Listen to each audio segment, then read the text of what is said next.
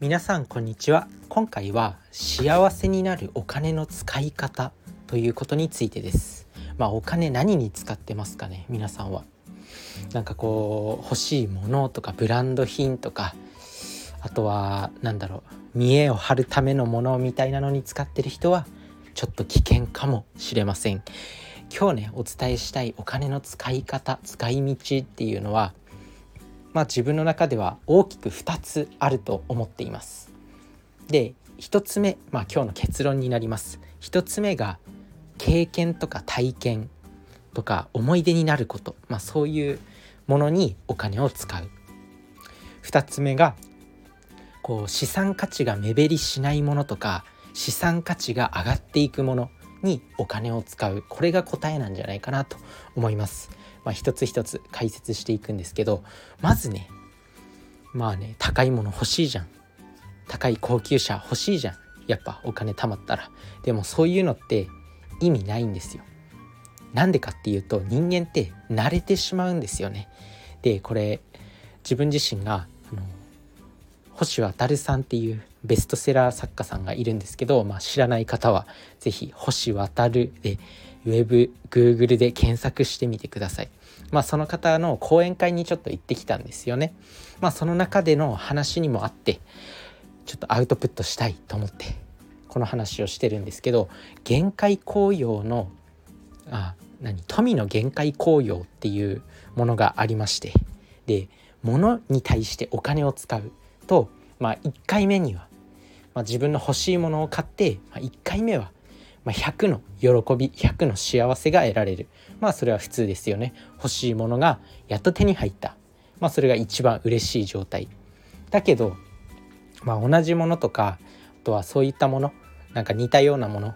を2回目購入するとその喜びっていうのは80%になるんだって。で3回目また買うとそれが50%になって。で4回目買うと30%喜びはもう30%で5回目はもう0%なんだって。喜びはもう物じゃ得られなくなってしまうんですよ。だからそういうブランド品とかなんか高級なものとかそういったものにお金を使うよりはこうなんだろう経験体験誰もしてないような体験バンジージャンプであったりスカイダイビングとかまあそういった体験に使うのがいいよっていうことなので思い出になるものに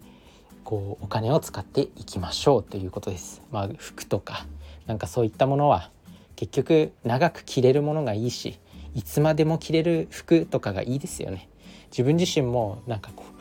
あの社会人1年目に買ったナイキのジャージをずっと着てたりとかあとは大学生の頃からもうずっと同じパンツを使い続けてます。全然廃れないから、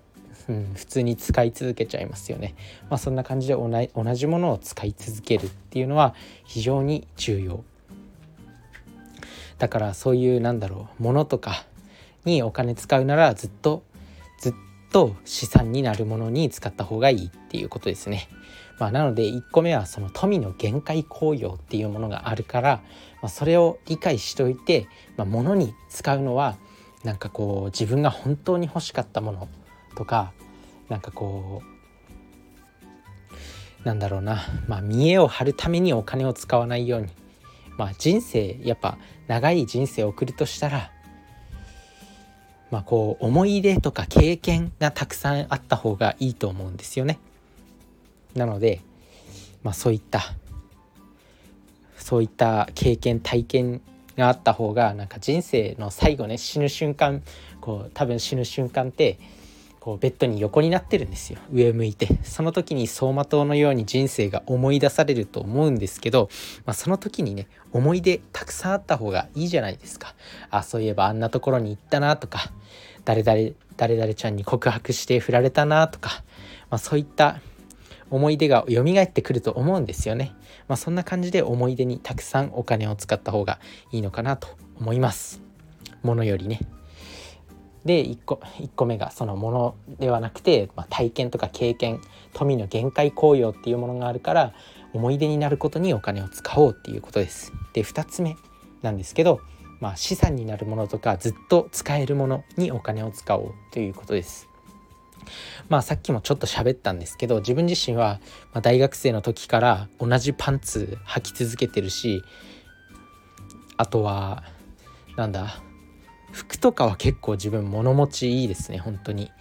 全然買わないですからね。同じもの同じもので揃えてずっとずっと同じの着てるんで全然買わないんですよね。まああとはなんだずっと使い続けてるもの。